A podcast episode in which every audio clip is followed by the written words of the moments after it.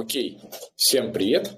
Мы начинаем. Сегодня мы с Сашей Юрьевым будем обсуждать, сколько должен делать продукт исследований, должен ли он их делать в принципе. Мы на канале Воскобойников. А, это мой авторский канал, на котором я рассказываю про управление IT-продуктами, масштабированием, развитием и так далее. А, Саша автор своего канала. Саш, пару слов про себя расскажи. Да, всем привет. Сережа, привет. А, давай расскажу, наверное, мне нужно где-то минут пять, чтобы рассказать свою долгую профессиональную жизнь, чтобы было понятно, откуда я такой взялся.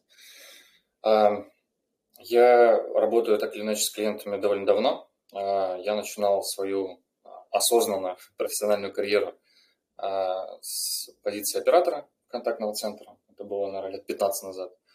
И, в общем, в контактном центре я занимал разные позиции, от, э, от э, техподдержки, э, руководитель группы по э, поддержке B2B клиентов э, и потом руководитель второй линии.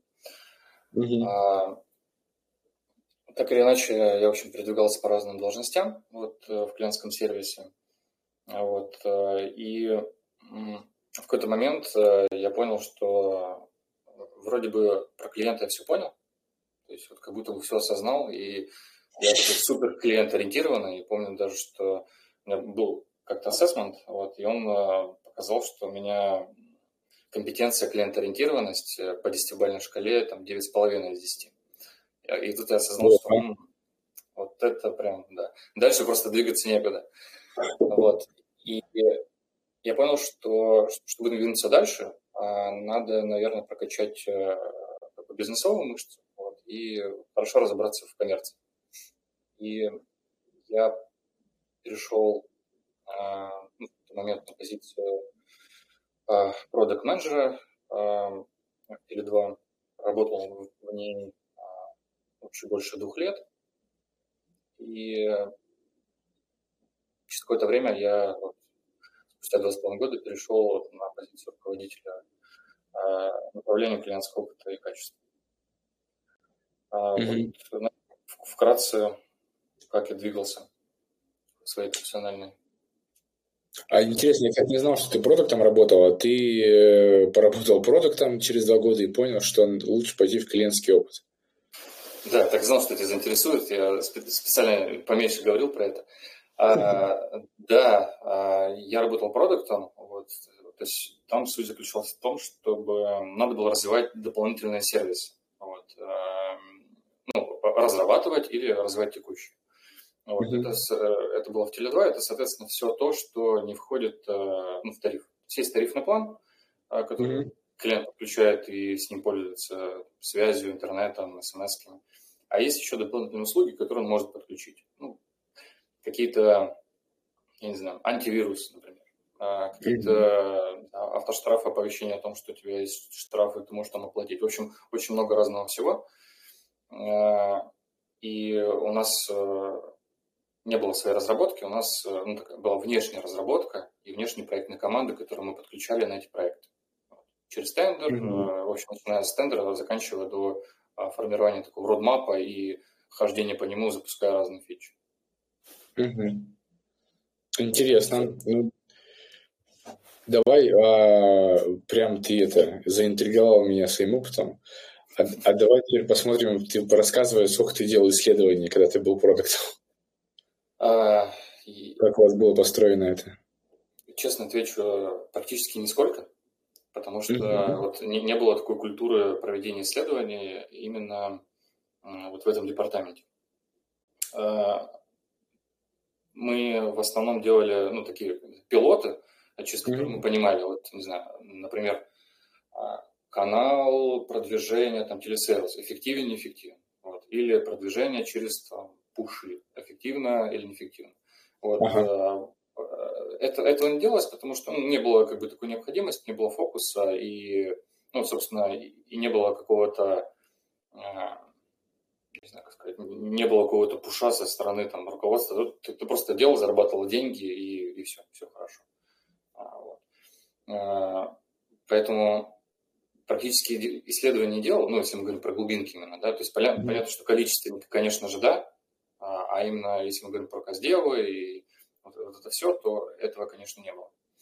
А, все началось, ну, если говорить про меня, про исследование, наверное, шаг назад, когда я работал Customer Experience менеджером. И там мы делали проект по запуску нового сценария подключения через интернет-магазин. Там мы, конечно, проводили много исследований, mm-hmm. и через подрядчика, и сами, ну, в общем, по-разному. Э, и когда я пришел на текущую позицию, где я сейчас нахожусь, ну, я сейчас ну, точно не помню, прям счетчик не ставил, но где-то больше, наверное, 40 глубинок я точно провел. Вот потом через mm-hmm. какой-то момент э, пришли исследователи, вот, и просто за меня начали делать эту работу. Я уже начал делать работу руководителя. Mm-hmm. А, то есть ты уже прям в монополии застал еще, когда самостоятельно каздевил э, клиентов? Да, потому что придя в монополию, э, я был единственным человеком в клиентском опыте. Вот с меня все началось. Э, и, собственно, тогда, конечно же, посыпали задачи. Да. Нужно там, разобраться, почему там у этого сегмента болит. Вот, кому разбираться? Вот, берешь маркетолога, и начинаешь их каздевить, ну, клиентов в смысле, разбираться, что как, э, что у вас болит. Э, ну, в общем, начал уже считать с порога проводить э, вот эти качественные как разделы и разбираться в болях. Угу. А если мы давай подумаем, поговорим, а, а вот э, зачем это вообще надо? Ну, то есть вот клиентский опыт, он по-разному организован в разных структурах, да, он там, зачастую, мне кажется, мне, мне кажется, зависит от э,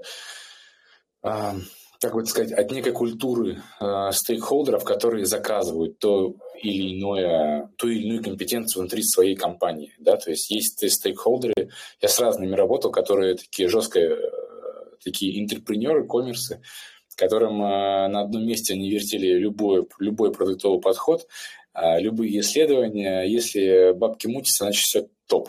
Больше ничего и не надо. Вот со всей этой своей херней хипстерской в другое место идите. А с другой стороны, есть, э, которые э, страшно за культуру продуктовую топят и создают различные максимальные условия.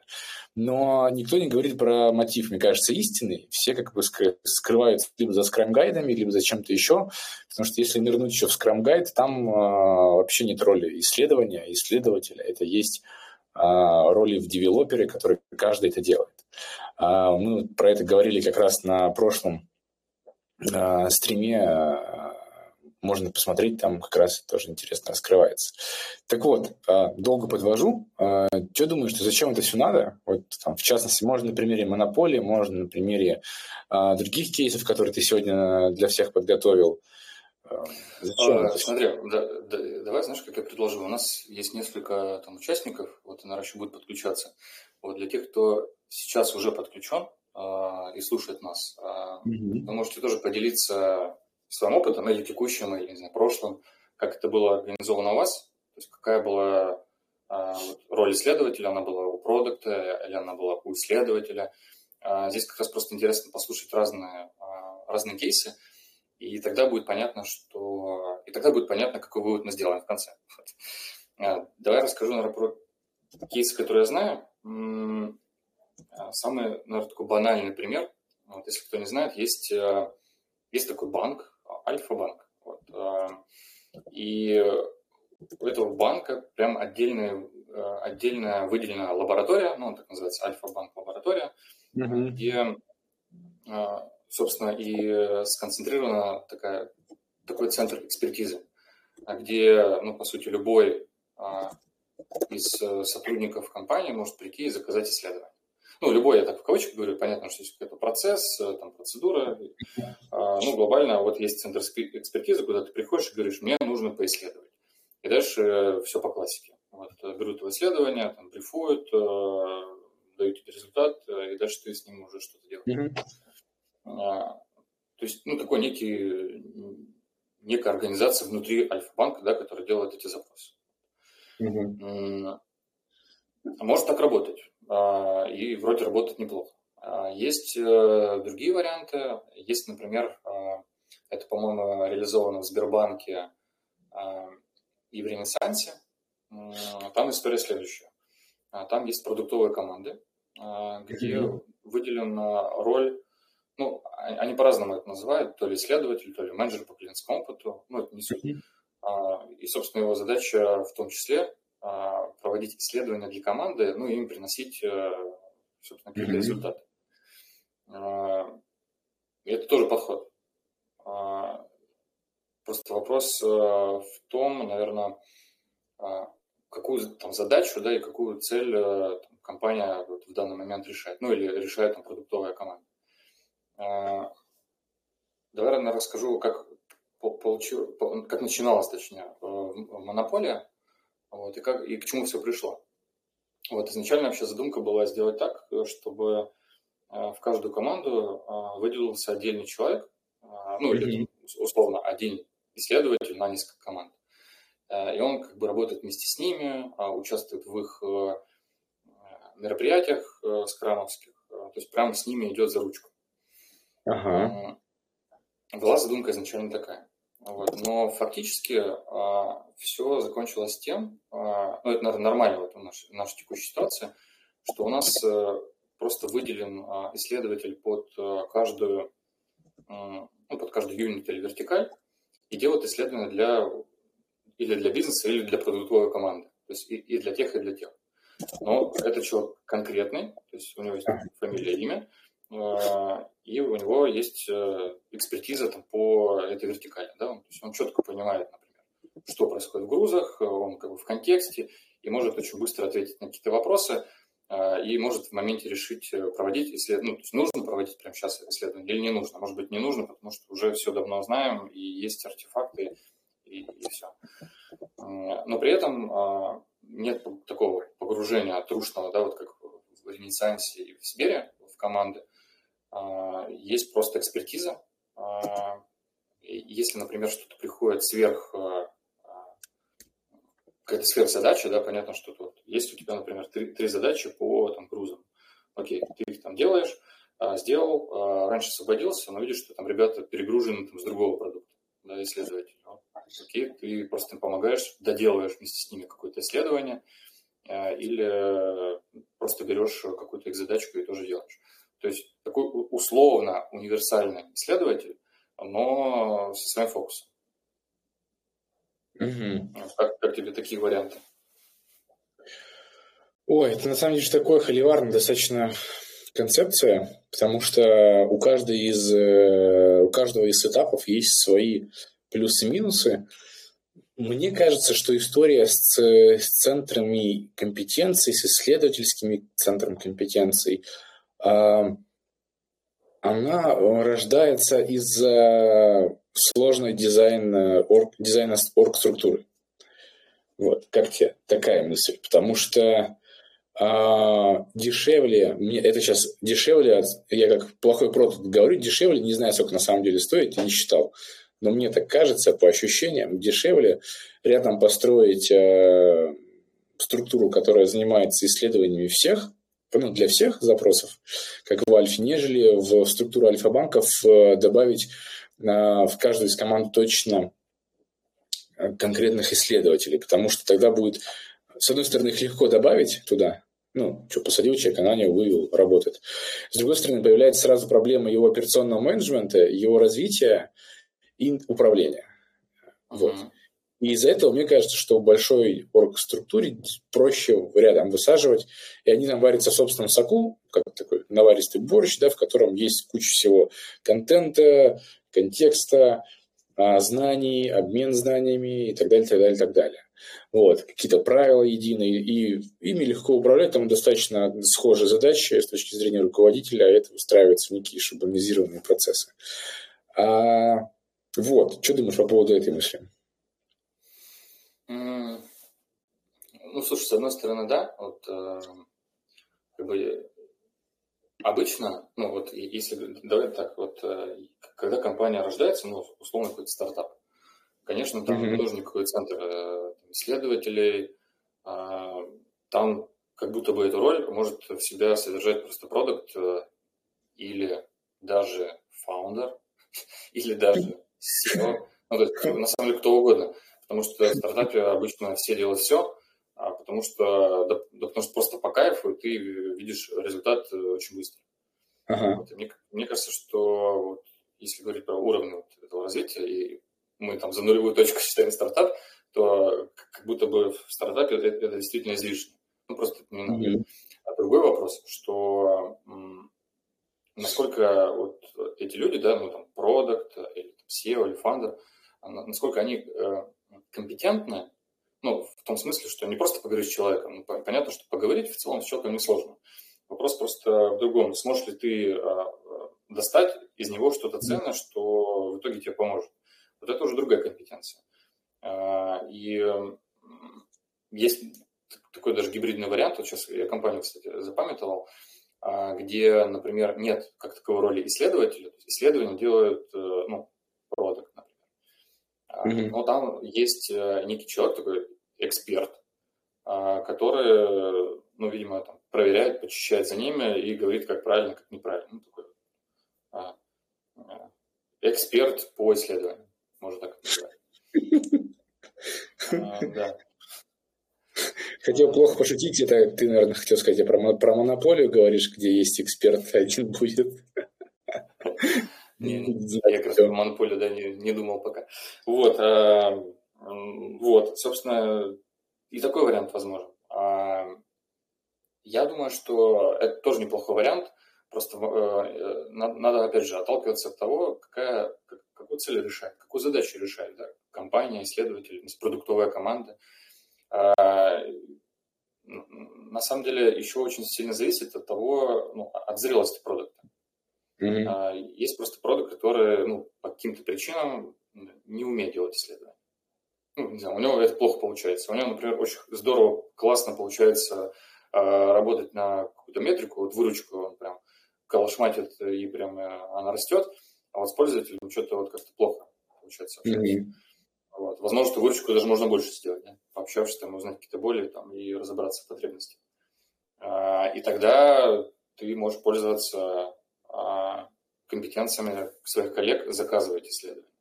Или, а, как мы делали в этом году, например, да, в нашем проекте «Узнать клиента», можешь вместе с исследователем, а, ну, как бы исследователь как ментор, да, будет участвовать, можешь вместе с исследователем проводить исследования, а дальше просто сам идешь и ну, уже, уже более уверенный, прокачанный, а дальше уже сам проводишь исследования. И такой вариант возможен.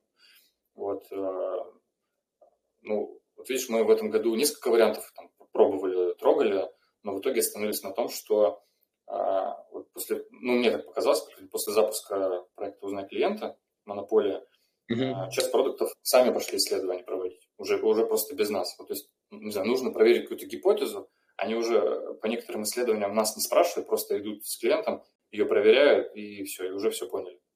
И это круто. Это круто, что mm-hmm. часть продуктов становятся там, такими самостоятельными, они могут уже там все сами сделать, и а, нами могут только воспользоваться тогда, когда у них такой ну, перегруз, да, то есть они понимают, что ну, некогда просто проводить, есть другие задачи, надо много чего mm-hmm. делать, а исследования я, может, хочу и умею, но просто не могу, вот нет времени. Окей, ты сгружаешь, мы делаем, вот э, ты получаешь результат. А как быть с проблемой? Вот у меня есть, э, у меня есть разный опыт. А, я чаще всего всегда сам делал. Я, кстати, никогда не делал количественники почти. Крайне редко это приходилось делать. А, я был а, до монополии приверженцем скорости. Всегда было быстрее выпустить в прод, чем проверить на количественнике. Вот. И я делал глубинники. Я хорошо, до встречи с Пименовым я думал, я хорошо делал глубинники. Он уронил мою самооценку исследователя, но я рад, что он со мной работал и работает. Вот. Ну, то есть есть явно, ну, когда вот я на, на примере Антона понял, что вот есть явно разница между продуктом и конкретно ну, очень узко специализированным человеком, профессионалом. Это прям я понял, что ну, хорош. А как бы, вот чтобы стать хорошим исследователем, я не готов столько упарываться. Стать настолько хорошим. Я готов на каком-то уровне это держать, а быть в другом, более сильным. Вот это искажение между, как бы, ну, не фрустрация, а когнитивное искажение, потому что когда я сам сходил, вот клиенту поговорил, у меня свой бэкграунд, свои взаимосвязи в голове, и то, что я слышу, я это интерпретирую на свой лад и через свою призму выкатываю. Когда идет э, исследователь не я, а кто-то другой, он с таким же набором параметров, но со своим содержанием. И интерпретирует исходя из этого. Вот здесь, где есть э, ну, из твоего опыта, как это решается проблема? Есть ли вообще проблема? Может быть, это и хорошо, что это так? Слушай, мы вот э, сегодня с Антоном как раз обсуждали вот, э, вопрос, кто может проводить э, исследования, кто это должен быть. Вот немножко эту тему затрагивали. Угу. И, ну, если вкратце, то пришли к такому выводу, что в целом любой может проводить исследования, да? Но все-таки а, образование, ну, я сейчас про образование социологическое скорее, там, или психологическое, mm-hmm. то, которое помогает, ну, скорее социологическое, то, которое помогает исследователю делать свою работу ну, фундаментально, системно, а, вот, оно все-таки решает, когда возникают какие-то глобальные серьезные задачи. То есть если есть задача проверить гипотезу, окей, но когда стоит там большая глобальная задача, ну, тут порой э, недостаточно смелости, да, поговорить с человеком и прочитать книгу, там, «Спаси маму» и, и еще какие-нибудь пару книжек про Каздев. А, и в этом смысле я, наверное, с ним согласен, что действительно образование в некоторых случаях решает. Ну, это, это как, знаешь, это можно сравнить, наверное, с программированием. Вот, сейчас тоже, наверное, такая холиварная тема. А, наверное, программировать а, может научиться, ну, можно научиться этому, да, какие-то простые mm-hmm. А, сейчас буду, наверное, неправильно говорить, массивы писать, э, код э, писать, это, наверное, несложно. А, но когда у тебя нет базового математического образования, тебе это будет просто очень тяжело даваться. Когда у тебя нет каких-то вот этих, э, даже не то, что базовых, а вот, вот это фундаментала, который тебе позволяет решать задачки. Да, потому что mm-hmm. кодить это же не просто там Э, что-то закодил и радостно пошел домой. По сути, ты решаешь какие-то задачки через этот mm-hmm. И здесь, мне кажется, вот это фундаментальное образование, это математическое, физико-математическое, оно все-таки решает. Э, решает в каком смысле? Там, не знаю, будешь ли ты сеньором, да, например, или будешь ли ты там э, навсегда женой. А у нас есть рука, давай дадим слово. Александр. А, Саша, привет, ты можешь говорить, я тебе размьютил. Саша, привет.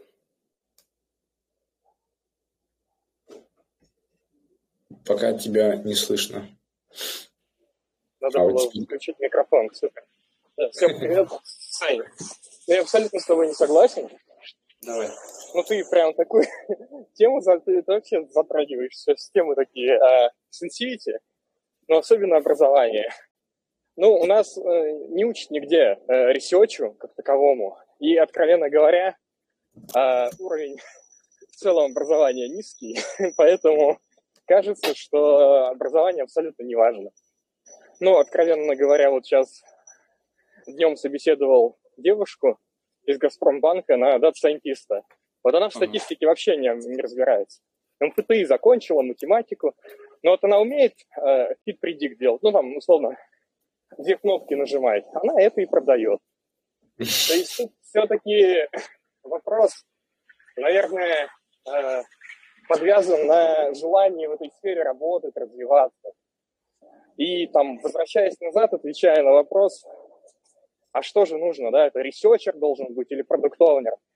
Ну, мой опыт говорит о том, что это всегда связка, потому что researcher обладает э, hard ом, который позволяет э, раскрыть клиента и вытащить вот эти главные целевые инсайты.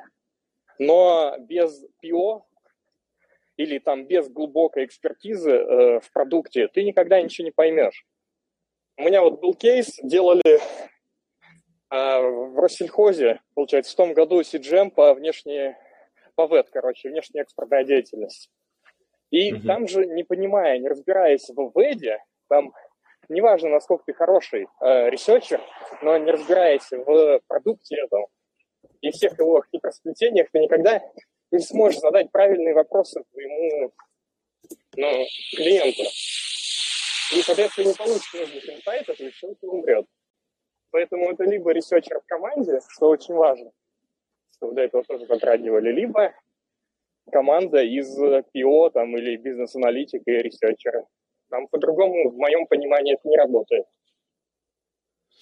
Угу. Саш, который Юрьев, дополнишь, прокомментируешь? Да, я, да, я просто про, про, э, про образование что имел в виду. Все-таки социология, ну, социологию нас обучают, да, и если мы говорим про там, а, вот эти как бы правильные исследования, да, то в целом-то образование у нас нормальное, на самом деле. Ну, про количественники, про количественники. Ну да, да, да, да в основном про количественники, конечно. Но э, все равно через него ты вот этого как бы, этот фундаментал и приобретаешь.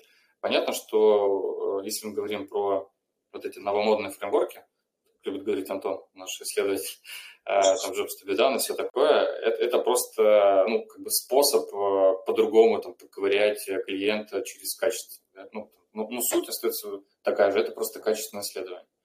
Вот, и ну, вот тут я, кстати, с тобой согласен, что оно, во-первых, хорошо проходит тогда, когда у тебя действительно есть опыт, э, ну, это не опыт, а понимание продукта, ну, то есть что ты исследуешь, да, какой продукт. Вот это первое. И второе, а второе вот вылетело с головы, потому что мой эфир, вот, знаешь, это, это вам не подкаст записывать. Вот. А, а, а второе,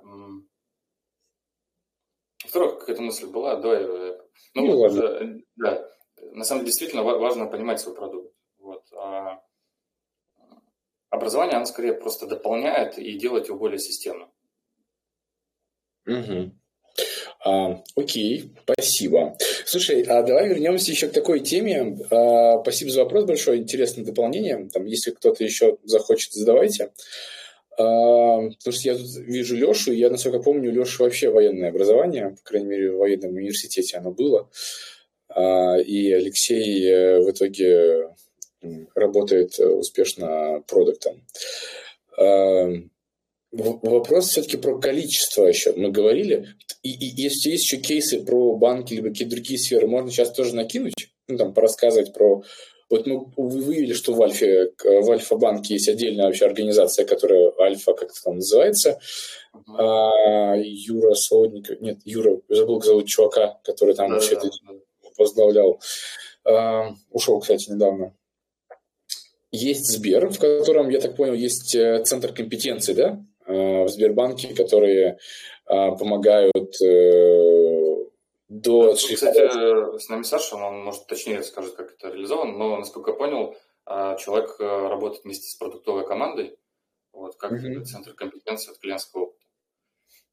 Ну, Сбер богатый, поэтому у него есть возможности chapter держать, который, если что, поддержит экспертизу, и внутри команд держать людей, ответственных за research клиентский опыт.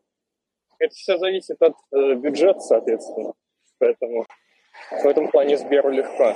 И у него есть... Слушай, Саш, вот, я знаю, что у тебя э, очень богатый опыт в разных банках. А, вот скажи, вот, э, по, по, твоему, по твоим ощущениям или по тому, по тому, что ты видел, а где наиболее вот, э, вот эта эффективная модель? исследователей. А, в сельхозбанке, в ПСБ. Не знаю, да, давай сначала определим критерии эффективности. Угу. Эффективная. Ну, Эффективная там, где задачи решает поставленные. Они разные бывают.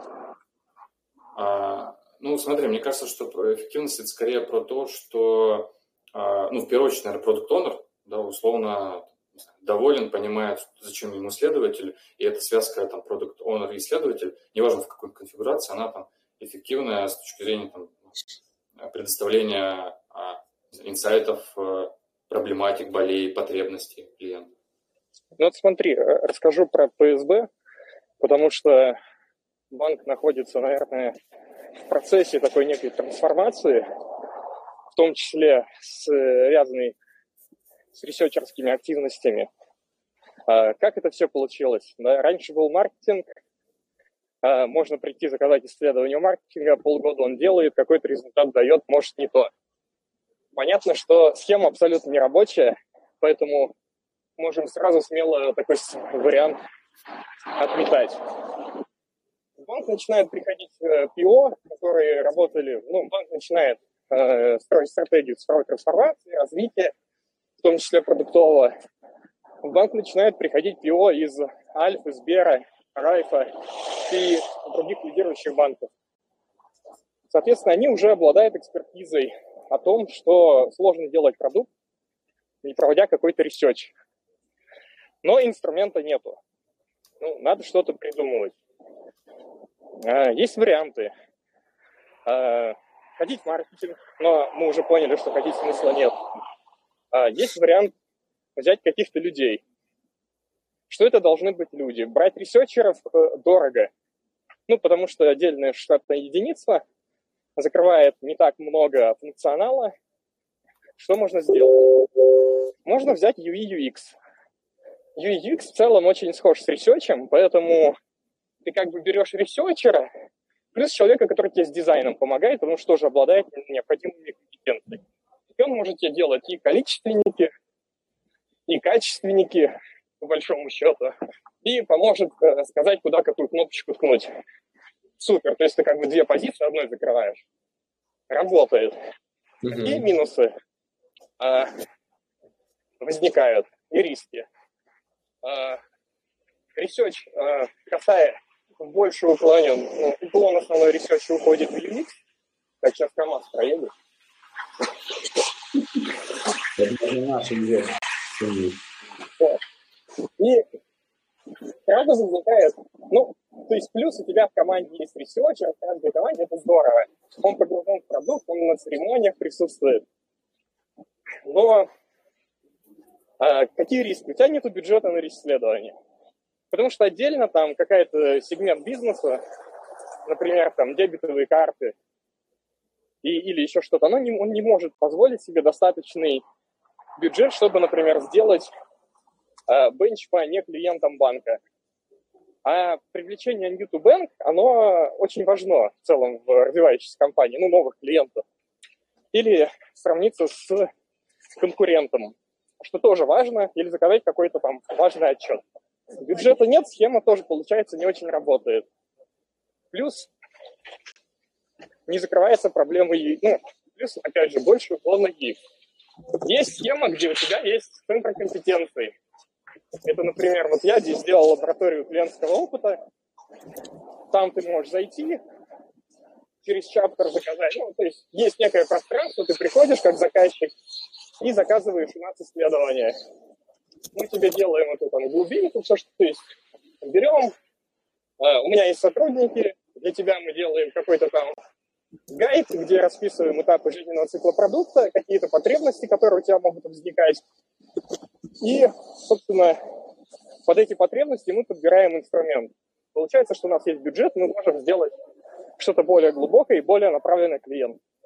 И влияющее уже там на КП, которое точно тебе в цели пойдет, это CSI, NPS и так далее. Здорово, но есть проблема. Э, ты не находишься в командах, соответственно, очень сложно провалидировать, придет ПИО или нет. То есть ты не можешь ему в моменте подсказать, что слушай, чел, вот тут э, быстрее э, провести какой-то, не знаю, две глубинки, один количественник, а потом делать фичу, чем сначала делать фичу там за, не знаю, пол лерда, а потом смотреть, типа, выстрелила, не выстрелила. Вот. Есть риски, тоже не оптимальная система. Ну, в идеале кажется, что нужно как в Сбере, и то, и то, но это дорого. И остается каждой компании подбирать какие-то свои решения, насколько я вижу, под эту ситуацию. Но в итоге сводимся к тому, что есть либо чаптер, центр экспертизы, либо человек в команде. Но и так, и так лучше, чтобы он несколько функционалов забирал. Получается, это как на самом деле в футболе, парни. То есть э, есть богатые клубы, которые себе могут позволить узкоспециализированного игрока, который только играет на правой бровке, играет хорошо. А, да, да, да, и все, как бы. И пусть он играет э, только важные игры, и в других э, дни его вообще никто не видит и не слышит, но его выпускает точно под задачу, типа Сбер. А есть условный, кого бы не обидеть, там ФК Ростов пусть будет. Вот. Э, ну, типа, вроде бы с деньгами, но вроде бы такая монополия. Вот. Э, но при этом нельзя позволить взять себе Роналду купить. Не могут они это делать. Вот. И, и это, это к чему мне мысль пришла, что, по сути, это же, ну, типа капитализм, это же рыночная борьба, рыночные условия. Кто больше вспахал своего клиентоса, кто больше всего понял своего и не своего клиента, почему-то, как он пользуется этим, а не пользуется нашим, у того, по идее, больше шансов на то, что в итоге получится его завоевать. И тот проголосует рублем в конечном счете. Вот. И это такое, на самом деле, ну, для меня какое-то сейчас маленькое такое небольшое осознание дошло, потому что я вроде как бы понятно было, это везде люди, чем человек опытнее, он дороже, тем меньше шансов у более маленьких компаний привлечь себе более экспертных чуваков. Но сейчас после рассказа Саши у меня как-то это еще больше картинка сложилась. Кстати, хотел сказать, что я из Ростова, но это так, Спасибо. Никого не хотел обидеть, кроме тебя. Кроме тебя. И Васи Вакуленко. Да, а, ну, слушай, да, я думаю, так и есть. Просто, мне кажется, в моменте это никто не сознает. Просто вот изначально ты пытаешься сделать идеальную картину, и те, у кого есть деньги, просто не думают о деньгах. Они просто делают идеальную картину. Mm-hmm. Должен быть человек э, в команде, он будет в команде. Вот. Но когда ты действительно действуешь э, через ограничения, у нас mm-hmm. нет, э, не знаю, 10 человек, у нас только 3, а, а команд там 10. Вот, и ты начинаешь уже что-то танцы с бубнами устраивать и искать какую-то, ну, адаптировать, по сути, те потребности, которые есть у команд, а, ну, к тем а, вот этим трем несчастным следователям, которые у тебя остались. Да, наверное, так и есть. А у меня такой вопрос. А до какого момента, давай, давай рассмотрим историю со стартапами моими любимыми. Вот я как бывший ветеран стартапов, а, не успевших начать и закончившись, а, до какого момента стартап может а, обходиться без серьезного отношения к исследованиям. То есть сейчас надо расшифровать, что такое серьезное отношение. Это когда есть один выделенный человек хотя бы в компании, который прям занимается глубинниками, количеств, количественными исследованиями, когда вот он организует эту инфраструктуру, эти процессы, начинает привносить эту культуру, как ты привносил вот сейчас, да, когда ты приходил э, в, в текущий бизнес. Э, то есть, и, когда вот это появляется потребность, то есть, что, что, может быть, ты знаешь, у тебя были какие-то примеры, когда это происходило, и что это была за яркая такая потребность, или, может быть, она органически проросла, то тогда как вы это поняли, что это человек, который должен заняться исследованиями? У меня есть гипотеза, а, и она заключается в следующем. Вот э, любой стартап, а, ну вот ты лучше в этом разбираешься, но любой, любой стартап в целом а, когда-то планирует масштабироваться. И mm-hmm. ты, когда сейчас э, рассказывал да, про про все это, ты сказал слово «процесс». А, мне кажется, что ну, как, как такового процесса в стартапах, наверное, не существует. Ну, то есть понятно, что есть какие-то там процессы, они, скорее всего, не, не описаны. Ну, просто люди работают и работают, да? uh-huh. деньги зарабатывают. Вот. Но когда появляется э, формальный процесс, вот мне кажется, uh-huh. вот это, это какой-то, видимо, у стартапа запрос на масштабируемость. То есть нельзя uh-huh. просто взять и сказать, ну, поделайте там исследование. Нет, э, видимо, есть какой-то момент, когда это нужно систематизировать, поставить это на какие-то процессные рельсы, э, ну, не знаю, и как-то регулярно да, проверять гипотезы, делать исследования, и прям, чтобы машинка начала работать, и, и а, чтобы она не останавливалась. Вот. Mm-hmm. Мне кажется, наверное, это тогда, когда требуется какая-то масштабируемость, когда компания переходит какой на какой-то новый этап развития. Вот у меня гипотеза такая. И, ну, собственно, я и приходил в монополию как раз на, на запрос по масштабируемости. Да? То есть mm-hmm. были, были там планы а, все это масштабно развернуть а, и все такое. Mm-hmm. Вот. Мне кажется, что так.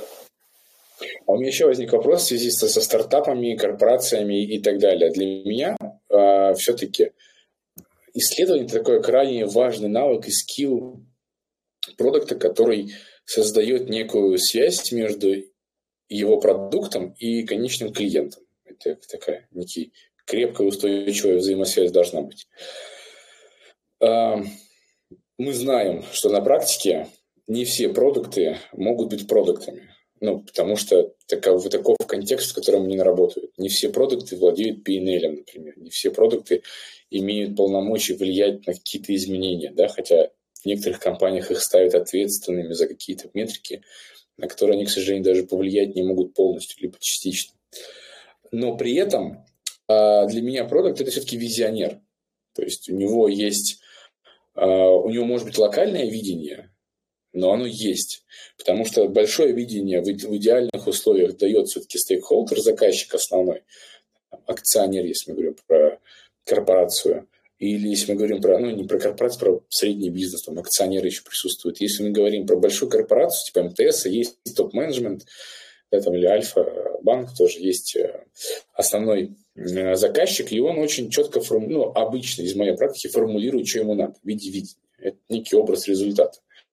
Потом он это, это каскадируется уже а, в горизонт э, и находит, доходит до продукта, который, по идее, должен дать ответ, как он из этого видения интерпретирует свое видение и на этом заработает денег. А вот когда есть еще следующий разрыв, когда мы отдаем это исследование кому-то в центр компетенции, в отдельную компанию, что-то еще, как сохранить э, вот это видение не знаю, получилось мне, не получилось, объяснить, что я хочу спросить у тебя. А, мое опасение, что если, мы это, если это не сам человек заказывает продукт, то это, во-первых, не в полной мере ставится задача, отдается задача э, исследователя, а более того, исследователь может не быть в глубоком контексте и может не знать этого видения. Он сделает в рамках заданного, вот, задали мне пять гипотез на старте исследования, мы это и сделали. А вот шестого не написали, я и не сделал. А если это чувак, который визионер, у него горизонт все-таки широко, ну, спектр такой широкий получается. Он такой широко смотрит. Он может... Тебя смущает, что исследователи, ну, точнее, что продукт э, будет э, ну, как не дожимать да, э, клиента условно, ну, в хорошем, в хорошем смысле при исследовании. Вот. Мне кажется, ну, вот эта тема не дожимать. Вторая тема, что он, возможно, себя какой-то, ну, э, это очевидно, когда ты делегируешь, ты меньше себя развиваешь в этом скилле. А, мне кажется, что он, эм, это же и такой прокси получается. Про, продукт есть визионер, пусть будет C-level, есть продукт и есть исследователь. И вот это он здесь выступает неким прокси между большим видением да, которая есть у, у визионера, до исследователя. И как он а, должен донести вот эту штуку корректно туда, в исследователя, чтобы тот учел. А может быть, ты скажешь, что исследователю это вообще не надо, он а, как снайпер, ему дали вот эту мишень, вот эту цель, он в нее и стреляет. И на этом, в принципе, все и заканчивает. А, слушай, вот а, я тогда тебе встречный вопрос задам. Вот когда ты м, нанимаешь а, продукта, например, mm-hmm. А, вот давай представим такую картинку. Вот, например, у продукта все хорошо. А, то есть он по всем скиллам топчик, вроде mm-hmm. вопросиков нет. А, а вот с исследованием проблемка. У него? Он просто их, ну да, там у него. Mm-hmm. Вот, он просто их э, по каким-то причинам, э, не знаю, не делал. Ну, ну, или плохо у него получается. Ну, то есть вот, uh-huh. вот эта компетенция, она у него такая сама проблемная, причем она не то чтобы такая средненькая, а ниже средненькой. Ну, то есть есть вопросики и mm-hmm. вот есть проблемка. А, ты бы нанял такого продукта или нет? Ну, я бы пошел от продукта, на который я выберу. Если бы это какой-нибудь technical продукт, ну, на внутренний продукт, в котором не требуется компетенция, такая хотя бы средняя, то можно было бы рассмотреть. Но я бы сильно, честно говоря, напрягся. Если продукт не умеет делать исследования, меня бы это смущало. А если это точно э, э, взаимодействие и создание продукта для конечного клиента, то точно нет, я бы не взял бы. Uh-huh. Но это при условии, что да при любом условии не взял бы все равно. Потому что если он не умеет делать хотя бы на 3 с плюсом, то будет риск неправильной постановки задачи к исследователю. Uh-huh. Вот, а, вот что думаю. Вот если, мы, если мы вернемся вот к теме нашего а, стрима или прямого эфира, а, должен ли продукт делать исследования, А, ну, глобально, я сказал бы, да, конечно, должен. Вопрос, mm-hmm. ну, и, и почему, да? Потому что когда ты делаешь продукт для каких-то людей, ну, для, для своего сегмента или сегментов, mm-hmm. конечно, ты должен хорошо понимать, ты должен с ними общаться, да? должен понимать mm-hmm. их боли, потребности, все такое. То есть вот это все. Вопрос просто в другом, сколько тебе их делать. Да? То есть ты можешь делать, я не знаю, 10 исследований в месяц или 10 исследований в неделю. Да? Вот, вот в чем вопрос. Но то, что ты должен их делать, это прям 100%. Ага. А, э, и, как я говорил, наверное, в начале, тут вопрос просто твоих э, ресурсов, как ты их э, отменеджеришь. То есть понятно, что есть какие-то важные задачи, а, не только исследовательские, а какие-то другие, которые ты там тащишь. Вот. И если, даже не так, и какой-то процент времени ты точно должен у себя прям бронировать для того, чтобы общаться с клиентами, а, потому что это могут быть какие-то не знаю, новые инсайты в голове да, появятся. Что-то ты осознаешь, э, может быть, бэклог вообще надо стереть или написать новый. В общем, эм, мне кажется, что нужно всегда общаться, вопрос просто сколько, да, и как. Но то, что у тебя должен быть какой-то слот э, э, забитый всегда на там, каздевы, mm-hmm. Беда, как, как кому хочется, вот, это, это прям сто процентов. Поэтому Можно... Да, Давай. Вот, и э, если, например, у тебя просто не хватает ресурсов, но это есть какой-то огромный запрос, то, конечно, ты подтягиваешь исследователей, погружаешь их в контекст, вот, mm-hmm. и, соответственно, просто валидируешь потом то, что они тебе достали. А, и тебе будет проще это валидировать, потому что ты регулярно с ними общаешься. Ты можешь сразу понять, то, не то, или надо было дожать, или наоборот э, что-то. Ну, в общем, тогда ты будешь э, хорошо понимать, какой тебе продукт исследователь принес. Да, Саша. Да я ненадолго вклиниться. Просто в контексте вспомнилась замечательная история. Ксюша, у Типи Банк, привет.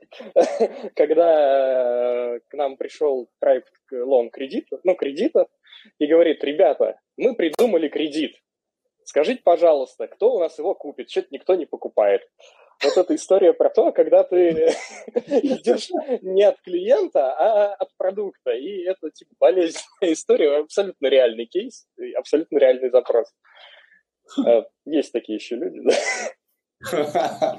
Нормально. Чего вы тут придумали, а его не покупают? В чем дело? Мы же старались. А, Саша, у меня есть несколько вопросов а, коротких к тебе. Давай на которые получается. Получается, наверное, блиц. А посмотрим, что получится. Что ты выберешь? Крутое исследование или рост выручки? Рост выручки, конечно. Можно потом в CV вставлять правильные ответы на правильные вопросы. Э, исследование от ПО или исследование от клиентского опыта? А, вот тут как бы не могу вот э, сказать однозначно, потому что если мы говорим про исследователя, который хорошо погружен в продукт, mm-hmm. который там к нему прикреплен и прям проводит это исследование на одном продукте много-много времени, то, наверное, mm-hmm. исследователь. Вот. Э, но опять же, не от простого, а от который все-таки вот таким фундаменталом. Вот. А так в целом от продукта, конечно. Mm-hmm.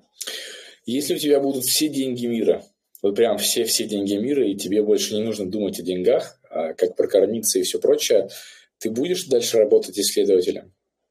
Да, конечно. И... Можно я поясню просто? Вот, чтобы было понятно, что не то, что я такой сижу, работаю за зарплату и, и все. А, на самом деле, я когда начинал э, работать с клиентами, это, это был далекий там какой-то шестой год, а, как раз оператором.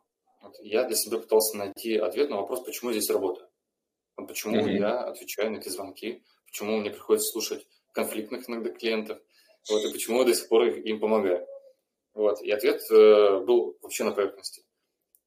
А, я могу помочь э, конкретным людям, которые ко мне звонят и просят о помощи. Ну, просто если тебе звонят, Э, человек mm-hmm. что-то хочет, у него есть какая-то проблема, а ты э, можешь помочь, у тебя есть инструменты. Да? Ну, понятно, что ты где-то точно можешь помочь, где-то нет, где-то ты передашь, но в моменте ты людям помогаешь. А, и на самом деле, когда а, я сейчас работаю руководителем да, клиентского опыта, здесь ты просто можешь помогать не какому-то конкретному человеку, а ты можешь помогать а, ну, просто очень многим людям. Ну, по сути, всем клиентам этой компании.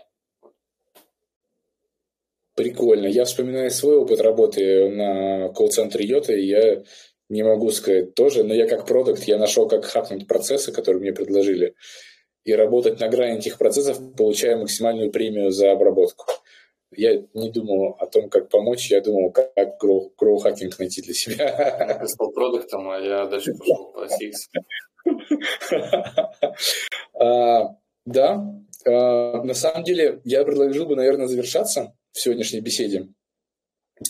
Uh, у меня маленький анонс, что 1 августа, это следующий понедельник, uh, будет встреча со Славой Новиковым. Мы будем говорить про Web 3.0 от скама до реальных продуктов. Это моя попытка разобраться с ой, со всей с криптомиром, с NFT, с, кажется, совсем, совсем, что в это туда входится, от DAO до, мне кажется, крипты. Uh, будет прикольно. Посмотрим, что из этого получится и насколько в этом вообще есть э, какой-то толк. Спасибо, Саш, за встречу. Мы поговорили, как всегда, тема оказывается шире, чем мы планируем, и там можно бесконечно говорить, и, возможно, нужно думать о новом формате, чтобы эта бесконечность хоть чуть-чуть сокращалась. Тебе спасибо, что ты позвал. А, если будет какая-то еще холиварная тема, обязательно зови. Я их просто обожаю. Окей, все. Всем спасибо, кто слушал. Кто будет записи нас слушать, тоже спасибо. Шерьте, ставьте лайки. А на Ютубе, скорее всего, завтра уже будет запись. А в канале ссылочку я прикреплю тоже завтра. Всем большое спасибо. Всем пока. Всем пока.